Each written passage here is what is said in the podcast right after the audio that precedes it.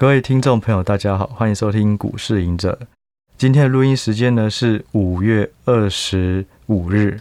那我们今天这一集非常的开心，也很荣幸邀请到了一个来宾哦，是 M 平方的创办人 Rachel。那过去我和 M 平方也有很多的合作，很多的互动。那今天也非常开心，Rachel 来我们的频道，然后除了是分享他过去的工作、创业、投资的一个心路历程以外，然后也会分享我们大家最关注的，就是今年下半年的总经状况。那有一些朋友也许还不了解、不认识 M 平方，我先简单介绍一下。M 平方呢是国内最大的总经投资平台。那二零一五年创立。那 Rachel 呢在二零一五年创立之前是跟我一样，就待在这个金融金融机构服务，也就是法人。那今年 M 平方呢也得到了国家产业的创新奖，所以非常恭喜 Rachel。那 Rachel，我们就先跟听众朋友问好吧。Hello，这边的听众朋友，大家好。好，那 Rachel，我们今天就上下集，我们就分开来录。那首先呢，我就直接来跟你聊一下，就是因为我们两个过去都在法人，嗯，只是，呃，我们的单位有层次有点不一样，可是做的事情都蛮像的。嗯、那想要请你跟听众朋友分享一下，你之前在投资机构的工作内容，或是有什么呃有趣的事情可以分享，然后为什么就是会想要离开。法人机构好，嗯，我基本上二十三岁，就是从研究所毕业，然后第一份工作就是金融业的研究员。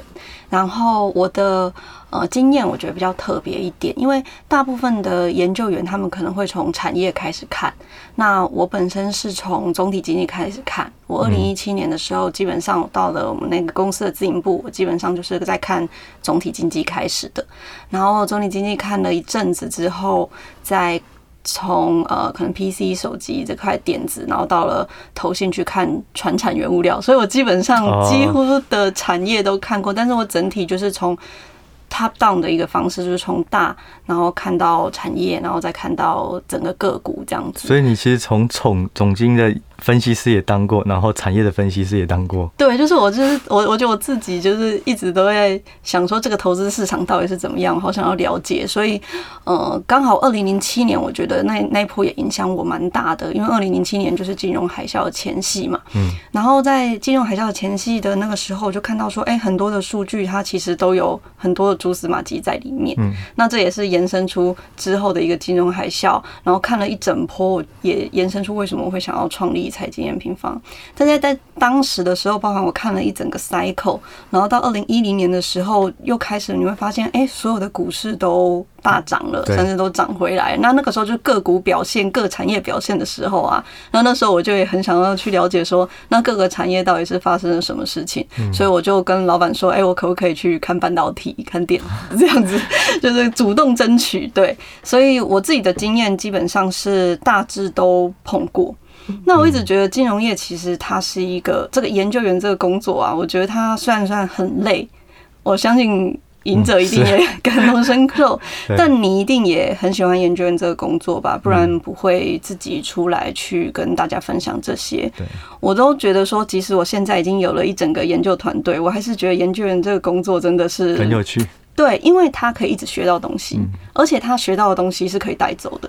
我常常会跟我们研究员讲说：“哎，我真的觉得研究员是一个全世界最好的工作。”然后甚至进而我在呃，就是跟大家沟通财经验平方的时候，我甚至开发了一个专区，叫做“人人都是研究员”。就是我希望大家都可以一起来做研究，然后我们开发我们的数据，让大家一起来画图。所以我觉得整个这个金融业的研究生涯，其实对我的影响还蛮大的。那至于说为什么那时候想要离开，其实跟刚刚讲的一样，就觉得说这些东西其实都很有趣、很重要。可是他如果只有在金融机构里面，其实蛮可惜的。那那也是为什么我想要。出来创立财经平方的原因哦，你就想要把这个 scope 扩大到非金融只有不是只有专业的这种投资人或是法人能够用，而是。更多的产业，更多种的人都能够使用到这些资料。对，其实我自己觉得，我受我第一个老板影响还蛮深的。那个老板包含他一直支持我，告诉我说，总体经济其实是决定这一切资金的流向或者是趋势流向的关键。总体经济甚至可以掌握整个财富重分配的时刻。然后他那时候把总体经济这个大任务就交给我。所以我就觉得说，哎，我其实还蛮感谢他的。那我这整个投资生涯，其实影响我最深的也是零七零八年的那一整波。那当然之后的一一一二年的欧债风暴等等的，或者是一四一五年的新兴市场风暴，它其实都让我觉得有很多数据明明就透露出很多的蛛丝马迹。嗯，可是大家好像还是不是非常重视，或是忽视它。所以我就会觉得说。那如果可以把这一切发扬光大，让更多人知道，也还蛮有趣的，算是一个使命吧。嗯，也就是说，其实你以前在自营或是投信，其实你的总经分析可能就是 for 那个团队使用。对。可是当你跳出来以后，是所有人只要你愿意了解学习总经的，你就可以有些收获。嗯嗯嗯。那这样很有意义。对啊，我觉得就是使命吧。使命感。我不知道你有没有那种感觉，就是使命就是那种你怎么累你都甘愿做。好像有一点。所以就会越来越累，就会觉得说好像到一个阶段应该要休息，结 果就发现好像又放不太下来。对啊，因为你就是其实你应该是我们都热爱我们在做的事情，觉得这些是有意义的吧？嗯、对对啊。那我觉得有一个听到你刚的东西，我就觉得很好奇，就是说因为你当过总经的分析师，看经济，你也当过产业的分析师，你自己觉得？这两种当过了以后，你有什么新的？就是说，这两种什么人适合，或是你觉得在看的时候，他们的角色差异是什么地方？好，我觉得很关键的是。嗯呃，总体经济它看的是大的趋势、大的方向。嗯，那各个产业它在看的其实是哪一个产业，它其实在这个 cycle 里会表现的比较好，或者是哪一个产业在趋势上。所以去年我们不是有合作那个呃课程吗？嗯，那一堂课程我们那时候在讨论的时候，我们也是一直觉得说，总体经济其实跟产业要结合在一起看。嗯，然后甚至再加上个股。然后来去选择最好的，包含您说的英式股这样子。嗯，其实我觉得要有这样子的观念，譬如说两个应该在我心中它有点缺一不可。譬如说，你看到总体经济了，你知道说我大方向到底是股市要配置多一点，还是债市要配置多一点，还是现金，还是黄金要配置多一点？当我们决定了哪一个东西要配置多一点以后，我们再去配置它的细节嘛。然后，譬如说，我知道股市我要配置多一点，那现在股市到底是哪一个产业要配置多一点？那哪一个产业底下的公司具有竞争力？所以我觉得它其实是一个从上到下的。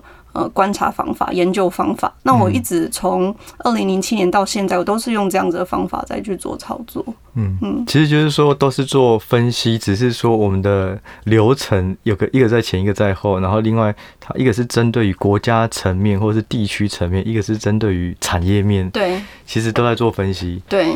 好，我觉得两者结合是最棒的。对，但是就最累。对，这也是这也是为什么我们去年要找赢者这边合作，因为我觉得说市面上真的还没有一个课程，它其实从总经一直看到产业，一直在看到个股，把这整个 top down 的流程全部研究方法都把它做出来。我觉得如果是一个人的能力，可能也没有鞭长莫及啊，没有办法同时 cover 两边，所以也许也是因为这样比较少看到。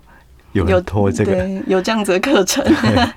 好，那我们第二个问题就是说，我看起来，因为从第一题可以听到，你创业早就已经有一些使命感，是要做这件事。那在这之前呢，你为了创业有做了哪些准备？还有你认为什么时候是你那时候觉得诶可以创业？就是创业它必须要有哪些条件？嗯嗯。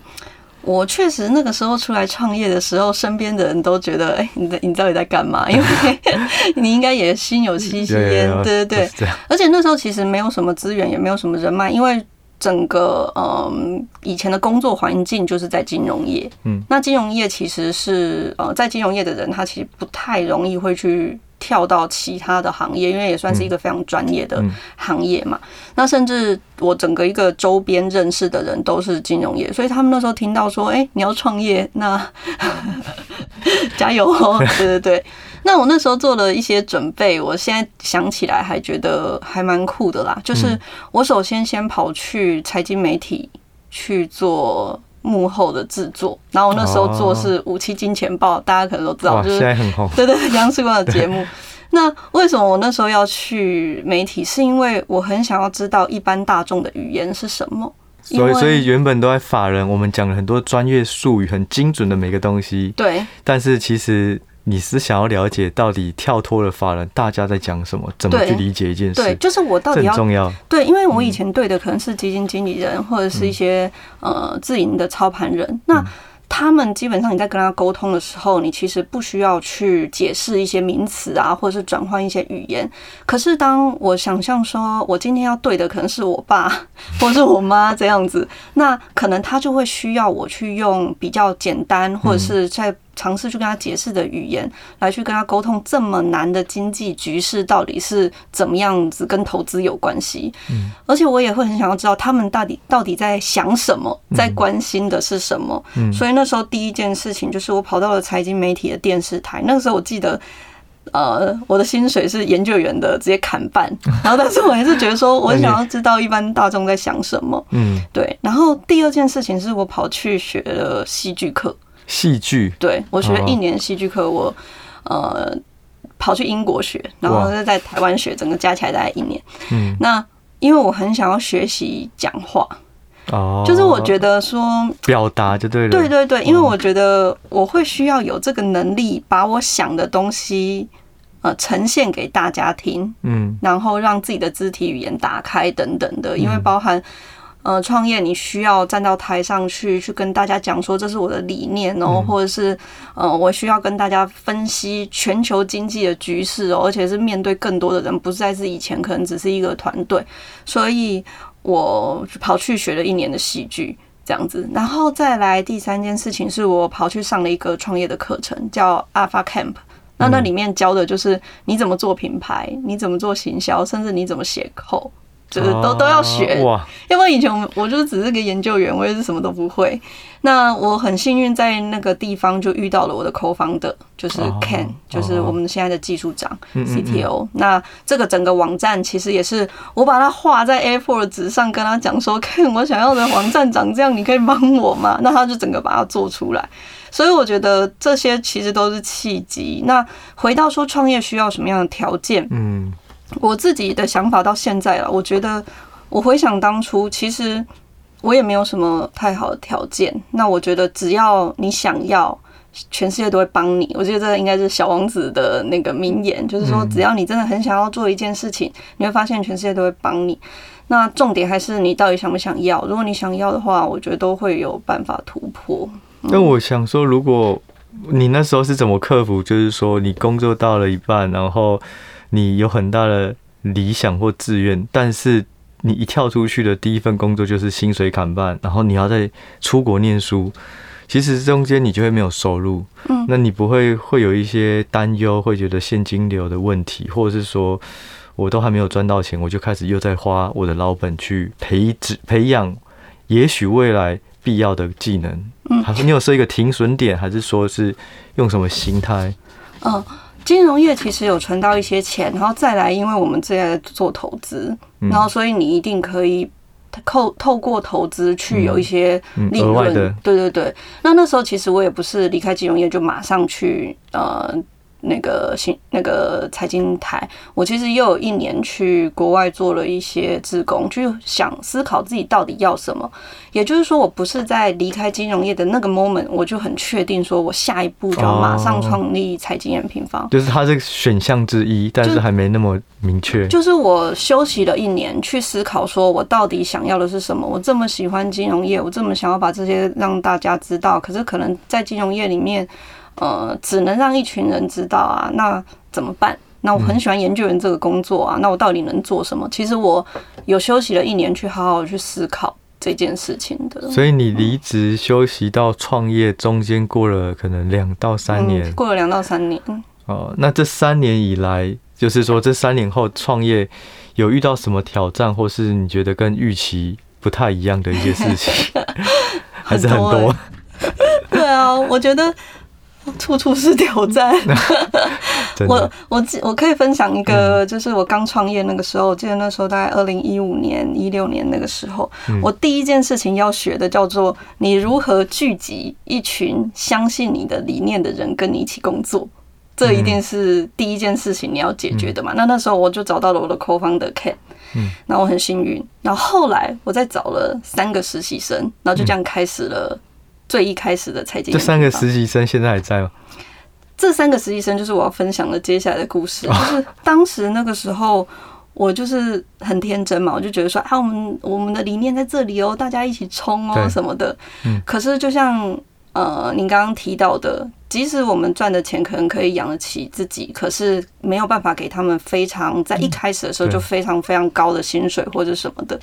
我还记得那个时候，他们大概做了半年就集体跟我提离职啊，是啊，集体在一个会议上，这是我第一次这样子。那那个应该是第一次最大的挑战吧？第一次最大的挑战啊，因为我开我我那时候是开会，我找他们开会嘛，那他们三个集体提离职，然后我在那当下就愣住了。那他就直接离职，还是中间有一个这个一个一段期间可以让你再去找人？嗯，我记得当下我听到的时候，我是直接跑到楼下 seven 开始大哭。我想说，怎么会发生这种事情？就是你到底做 做错什么？对，然后你就想说自己到底是多？可是他们的原因是什么？应该也是薪资啊，或者是说他有更好的。更好的 offer，对，肯定是有，因为其实他们都是非常优秀的、优秀的学校、优秀的人。嗯，那嗯、呃，当然后来你一个一个跟他们聊，到底原因是什么，然后呃，是什么样的方法，我们可以再继续合作，或是哪怎么样，可能是不是现在不适合等等，那未来是有机会再合作等等，一个一个聊。但是我觉得这件事情让我理解到，你光有理念根本不够。嗯，你其实你即使能聚集一群非常优秀的人。但是你也一定要给人家足够好的，包含福利啊、待遇啊等等，人家才会愿意跟你一起做。嗯，所以我觉得这个其实就是当时我没有想过的事情。我就以为说很天真，想说我想要做这个，那大家应该都会 buy in 吧，大家都应该跟我一起做吧。结果就遇到了很大的一个难题。可是，在创业初期，可能资金原本也是比较有限，对，所以你能够给他的，真的也是比较。比较少，因为财经平方那个时候，我很确定说我想要做的方向，所以那时候我呃，其实整个资金就是我跟我的口方的。因为我想说，哦，也没有其他人。对对对，因为我希望说，我们可以很专注的朝这个方向。我知道，如果我要开始处理股东上面的事情的时候，我就要分心去处理很多类似这样子的事情。所以当时是先是这样子的一个发展开始的。那后来那三个人有被你留住吗？嗯，其中有一个，哎，有两个有留住，有两个有留住。当然，后续因为距今现在也八年了，他们之后毕业了，其实去国外念书等等，他们也是离开。但是现在的财经验平方的团队，因为应该说，因为这一路走来啦，你包含是刚刚讲的一个领导，到底什么是领导？就是你设定目标，然后你带着一群人走向那个目标，其实你会需要一些。嗯，过程去理解说，哦，原来领导是这个样子。那到现在，终于我觉得在这一两年，财经平方的团队是呃慢慢的稳下来了。我觉得现在的一个团队组合是非常非常。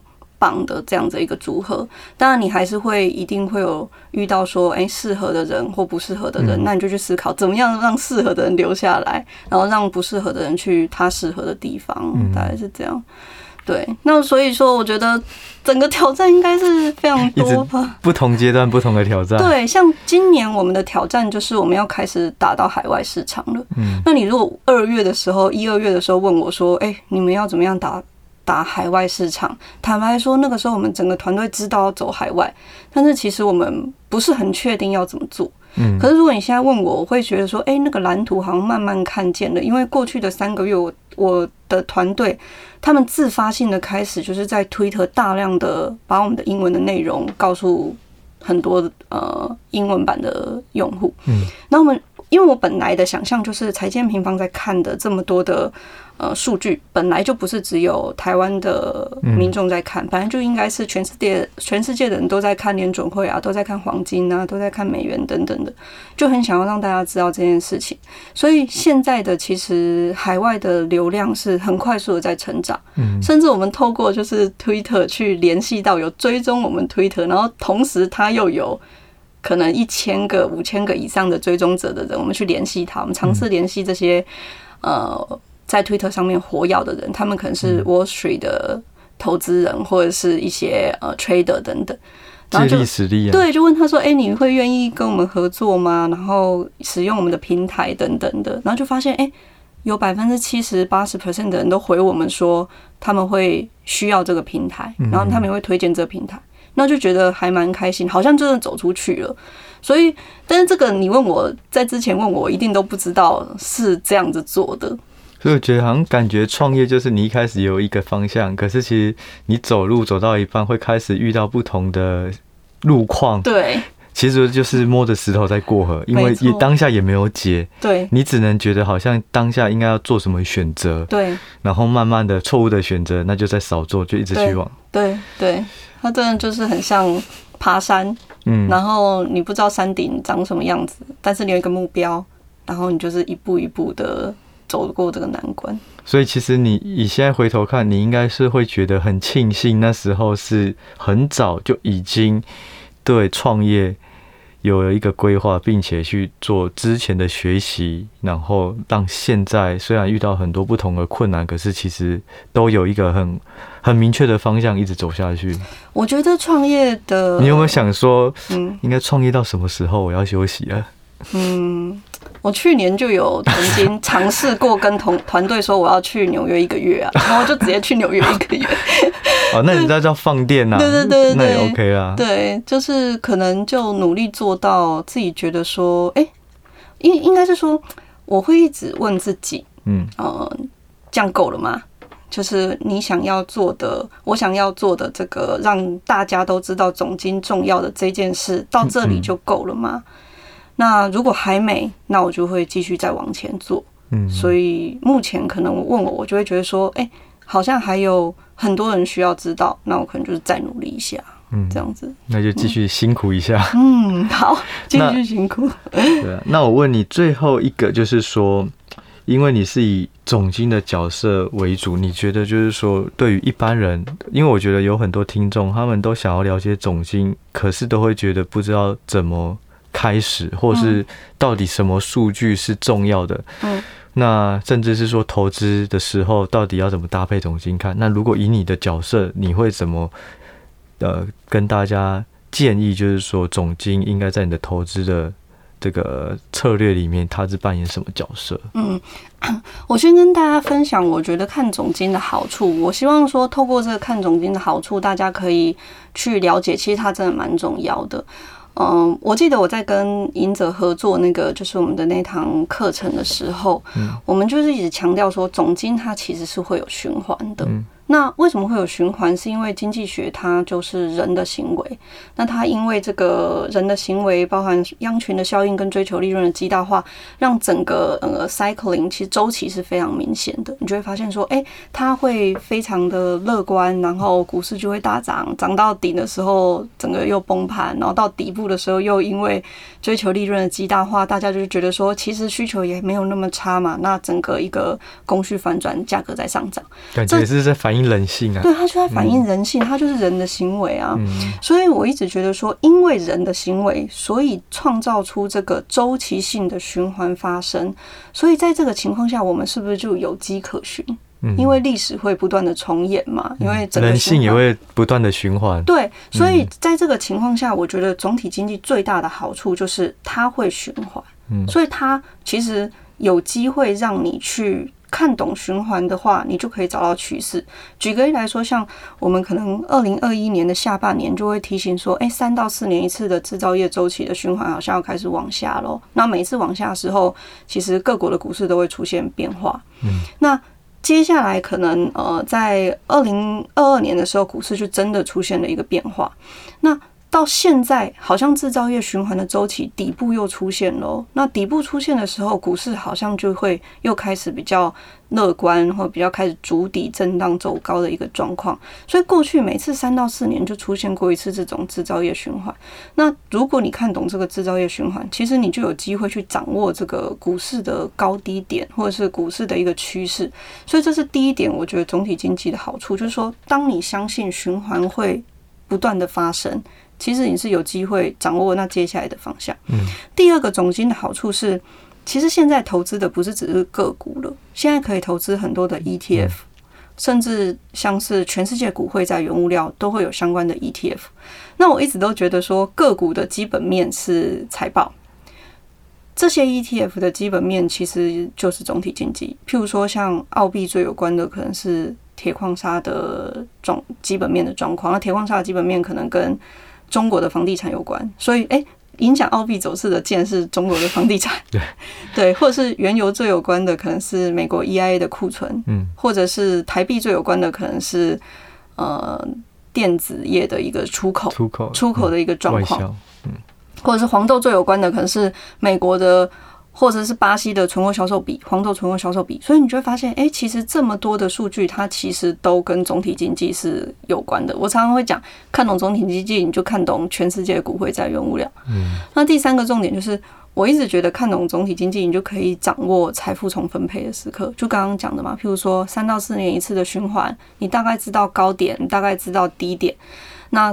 其实投资台股就是真的跟着这个制造业循环。如果我们把整个台湾加权股价指数从一九九零年拉到现在来看啊，你会发现过去的三十年基本上台股的高点就是三到四年一次，低年低点也是三到四年一次，非常有趣。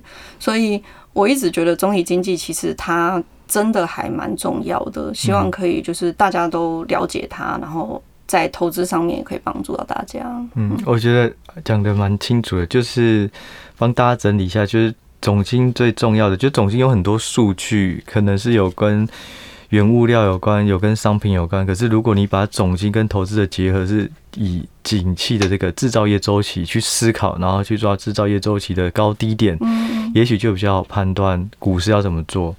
然后第二个就是说，当你了解总经了以后，你就有很多不同的商品可以去做分散，而不是只有股市。当股市下来，你可能就没有选择。嗯嗯。那第三个就是可以发现，其实总经可以看到全世界很多东西都是互相彼此相关的，供需价格都是如此。对。嗯，那好，那最后呢，就是说，既然总经那么重要，我们就分享一下。之后，M 平方有一个很重要的什么活动给听众朋友？对，财经平方今年基本上也会举举办全球总经影响力论坛这个活动，第三届嘛，第三届了。嗯、去年赢者也有过来担任讲者。是。那今年的一个呃总经影响力论坛呢，我们一样是邀请九位讲者，包括我来去跟大家分享三个主题，包含说，哎、欸，一样就像我刚刚讲的，全球总体经济到底是怎么样？我们邀请了。可能呃，像是林启超，就是国泰首席经济学家，跟孙明德孙主任，就是台湾经济研究院的一个呃经济预测中心主任孙主任，来去跟大家大家分享说，全球经济到底下半年会长什么样子。那当我们看懂总体经济的时候，第二个议题就是未来世界的趋势，包含像是生成式 AI 啊、电动车啊、半导体啊，到底会是怎么样的一个。生产力的爆发时代，到底这些这些未来趋势会长什么样？那第三块就是当到投资策略的一个布局，所以我们会很完整的从上到下带大家享有一整天的投资知识的飨宴。那之前的两届呢，其实都是超过三千人的一个报名，然后也都是。满满的好评，然后今年我们是第一次要举办实体了，因为疫情终于比较好了。疫情终于就是过去了，所以我们就是终于就是有机会举办实体的一个活动，然后希望让大家就是亲自见面来跟大家好好聊聊这整个下半年的投资局势。那它的时间是？它时间是在七月二号的一整天，对，欢迎大家来参加。对，那如果听众朋友有兴趣的话呢，在可以参考资讯栏的这个折扣码，然后如果你输入折扣码，也会有一些折扣。